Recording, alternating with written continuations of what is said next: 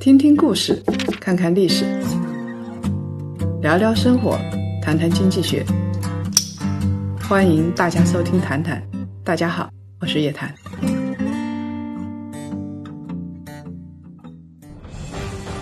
发掘价值洼地，锁定核心资产，深入体验世界一流的医疗健康技术。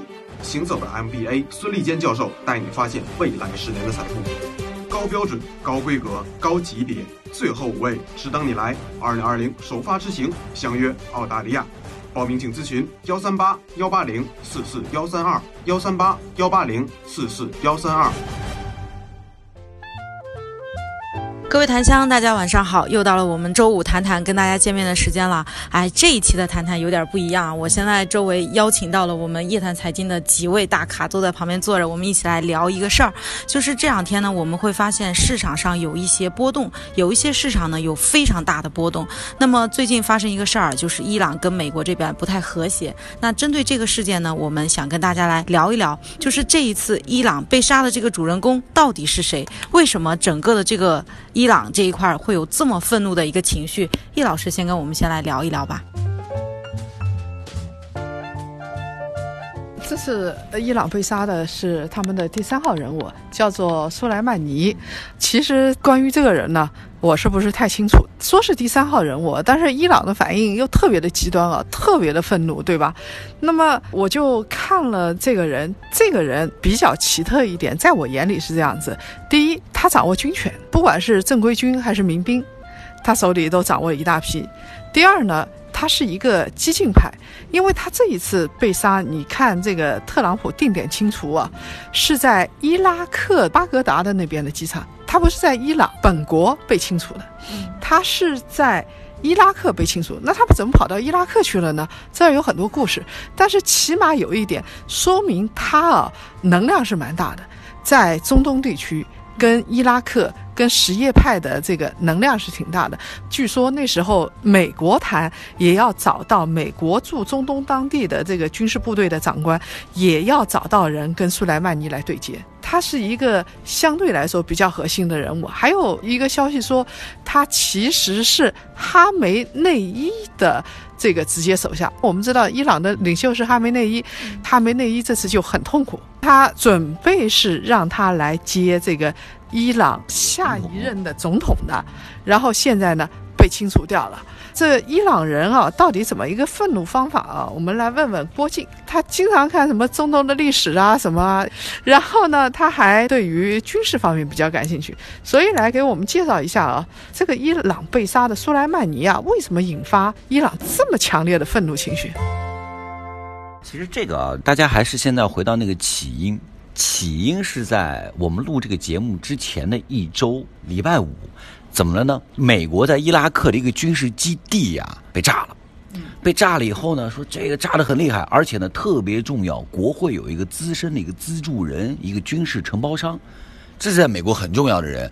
他被炸死了，这特朗普很生气，美国人很愤怒啊，非常愤怒啊！别忘记啊，二零一九年九月份的时候，当时在沙特那边的阿美的第二大炼油厂也被炸了。现在那个胡塞武装说是他们干的，但很多人就觉得是伊朗干的，现在也不知道。其实这个东西呢，怎么说呢啊？我我们看有很多很多的消息，消息源特别多啊。但是回到说到底是谁呢？这一定是伊朗自助的。为什么这么说？是伊朗资助呢？因为这个就说到逊尼派穆斯林跟这个什叶派穆斯林之间的关系了啊！这又回到这件事情的发生的原点，是因为有一个美国的军事支，小心伊朗来找你。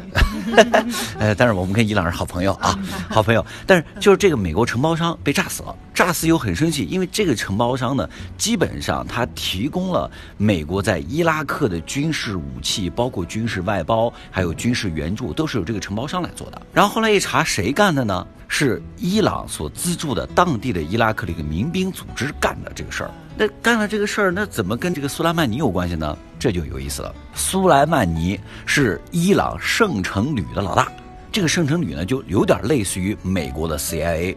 它是管理什么呢？伊朗在海外的情报组织啊、军事组织啊，都是这哥们儿负责的。这哥们儿呢是在一九七九年跟着这个最早的伊朗的第一届的这个领袖鲁哈尼一块儿去创业的啊，推翻了这个巴列维王朝，他是开国元勋，开国元勋之一。但是那个时候年纪不大，二十七岁。嗯，然后呢，一路完了是披荆斩棘，干到了今天啊，伊朗的三号人物。所以说三号人物呢，相当于说这是伊朗的现任的这个宗教领袖啊，是一把屎一把尿带大的。你说你带大的门徒被人给干死了，你说自己当然心情不好了。那回过头来说，美国人就查说这是谁干的，这一定是圣城旅干的。圣城旅谁是负责人？谁来下的命令？就是这个苏莱曼尼下的命令。特朗普气炸了，气炸了，一看这是怎么回事呢？说哎，一方面两个原因啊，美国在大选。美国那边大选，然后这个特朗普又被这个弹劾，啊，这搞的是不可开交。我们说一句啊，每次在海外有战役，对于。美国的现任总统的连选是有利的，那个特朗普的支持率就是大涨特涨，就是因为这个发动了，然后报复了一把，发动了一把，所以你要明年二零二零年是美国大选年，估计特朗普不知道还会出什么幺蛾子，我估计他还会继续发动这种局部战争的。嗯，感觉在转移国内矛盾。不光是转移国内矛盾啊，这个东西呢，你想这个他提升了自己的支持率。但是您知道吗？有一项民意调查，苏莱曼尼在伊朗的支持率有多少？你们猜？就是说，哎，谁做我们下一任领导人？百分之七十的支持率支持苏莱曼尼，他被炸死了。你说被炸死了以后，你说伊朗无论是底层百姓还是精英阶层，那肯定是揭竿而起，非常愤怒。所以，伊朗的这个大清真寺升起了一杆红旗，这杆红旗只有到了穆斯林要对外集体作战、要誓言、要复仇的时候。才会升起这杆红旗。据说啊，千年这是第一次升起这个在清真寺大肆升这个红旗，所以这次对伊朗的这个百姓来讲，对什叶派的穆斯林来讲，那确实是一个当头一棒。这个团结作战有一件事情啊，我倒也是想不清楚的，就是他现在啊，这个特朗普这次干啊，他是绕开了本国的国会，嗯，然后是绕开了欧洲的盟友。据说这个英国首相啊，听到这个消息都傻了，他在度假，一脸懵，不知道发生啥。对，然后那个德国也傻了，德国撤军，撤军了，跑了。最主要是法国啊，法国现在，法国它的有意思在哪儿呢？这个马克龙呢，他一直想当地区老大，嗯，所以还跟伊朗总统今天上午打电话呢，说哎，哥们儿，你这怎么了？有没有事儿啊？我这个事情大家不要打太大啊，我这法国是中立原则。上午是一月八号的上午啊，一月一月八号的上午，一月八号的上午啊。但是呢，从德国撤军，这个英国首相说国骂，还有这个马克龙的电话，欧洲人保持中立了。不敢趟这个水，因为大家知道，伊朗那离欧洲是最近的，国门一打开，八千多万的难民，咵呼啷啷，那就傻了。这个确实是的，你想每一次移民啊，移不到美国去的，移不到，因为它有大西洋隔着，所以它一冲击就是冲击的欧洲。每次他们想搞乱欧洲的时候啊，冲击的也是中东，然后就把欧洲给搞乱了。所以这一次啊，我甚至觉得这个特朗普是不是？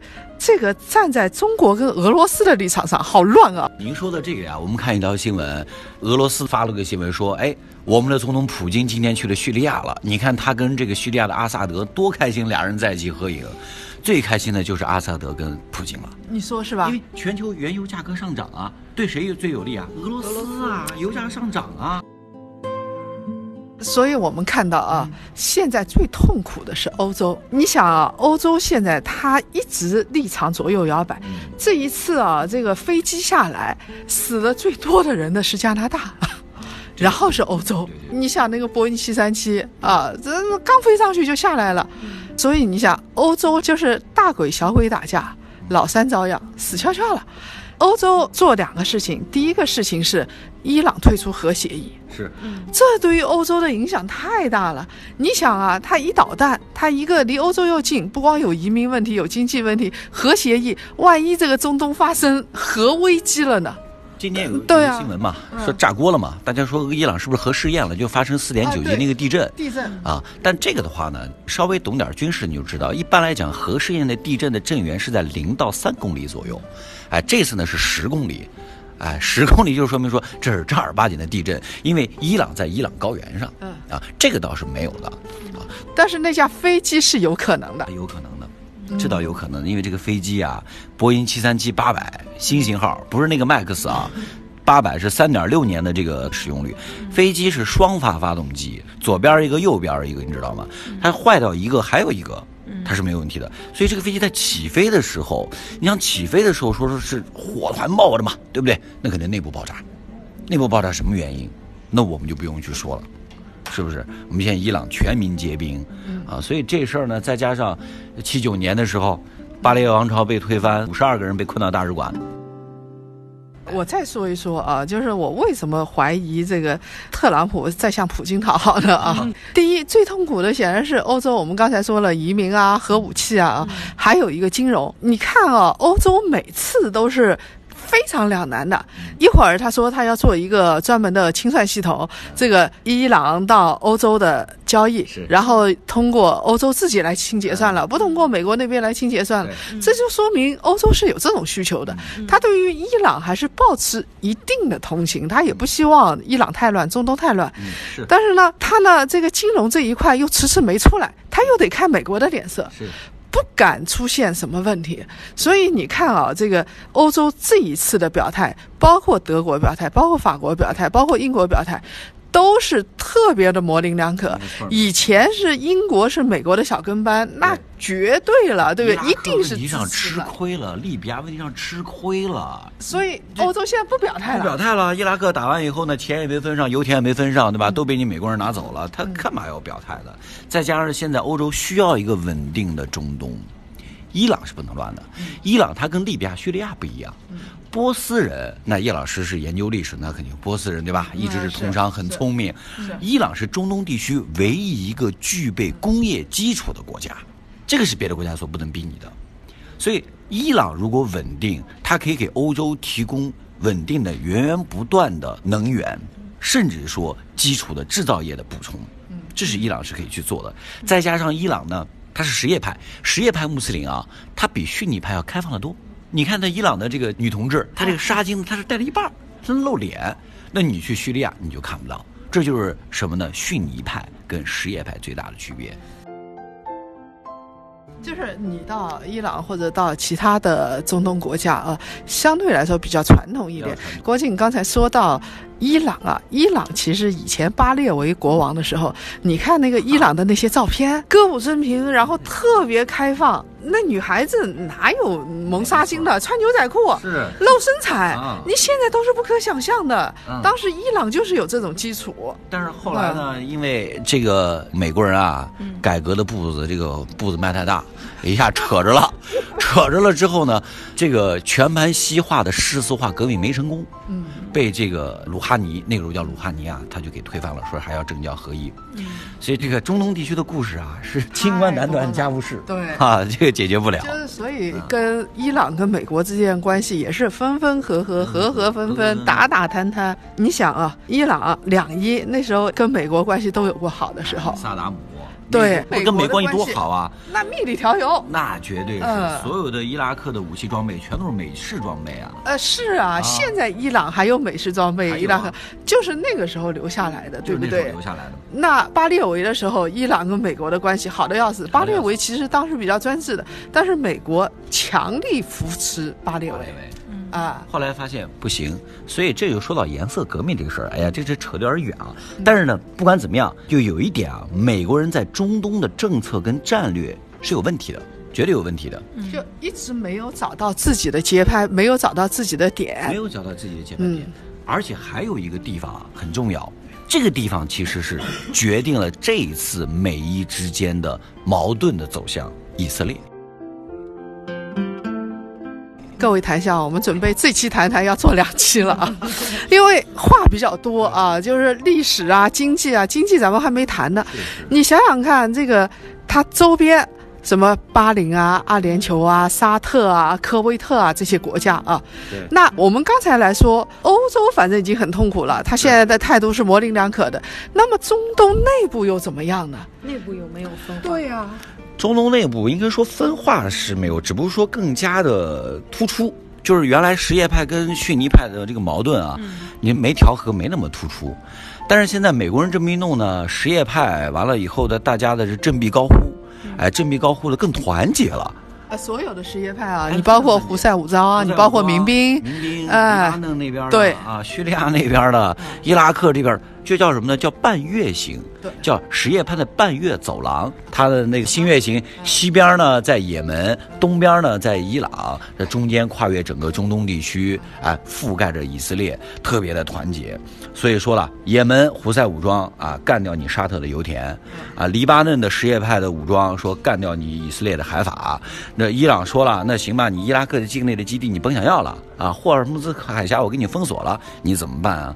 所以这次呢是什叶派是空前的团结，导致了逊尼派的沙。今天不是说沙特的王子跑到英国看球赛去了，害怕了，他不能打呀。说不定什么时候一颗导弹就过来了啊！而且你发现没有啊？这个什叶派跟逊尼派分成了两派。现在逊尼派呢，我也还没听到这个沙特啊这些国家发声，没有，他们这次也很暧昧，没有发什么声音。因为这个不管你是逊尼派、什叶派，但是咱俩都是一教的，都是我们伊斯兰教的，都是自个儿人，对不对？群众内部矛盾，你现在上面是敌我矛盾了，这敌我矛盾就不一样了，对不对？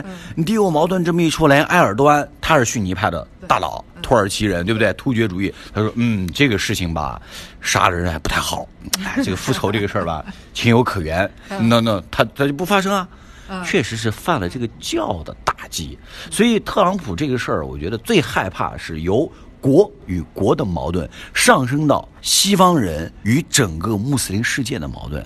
那这事儿咱谁都不行，谁都解决不了啊！那特朗普，我估计说，那美国人可能真的就陷入几十年的火海了，一点都不夸张。特朗普一开始可是想要离开，他说我们在中东花钱太多了，咱们就离开吧。然后阿富汗要离开，这些地方要离开，离开结果他是凭这个上台了呀，他说要撤军嘛。对，当时完了就是撤军嘛，他完了就这样说，但是他现在态度可不一样了。现在他说伊拉克那边，他说我们绝对不走。啊，现在是征兵了，连美国的征兵网站都挤瘫痪了，很多人都。哎呀，所以这个特朗普呢，就是因为是国内的这个选民吧，啊，所以呢，他这步棋不好说。现在来看，这步棋是个险棋，给了咱们中国跟俄罗斯一个喘气的机会。我觉得是的，就是伊朗呢，其实此前啊，他一直处在就被卡着脖子，嗯不管是他的地下盟友还是他明面上的盟友，都不敢怎么，除了这些民兵武装、胡塞武装，都不好意思说我要支持你。以前的策略全都是说我偷偷给你送油、送送米，对，现在送一点东西，对不对？哎，做一做贸易他，不敢对啊做贸易啊。现在他完了，这公开了。你想想看啊，那这件事情为什么说对于中国影响不是太大呢？我就看了一下这个市场啊，这个市场的反应啊，特别好玩。有点意思啊、你看啊，这个是一月八号当天啊，我们来看纽约的原油的价格。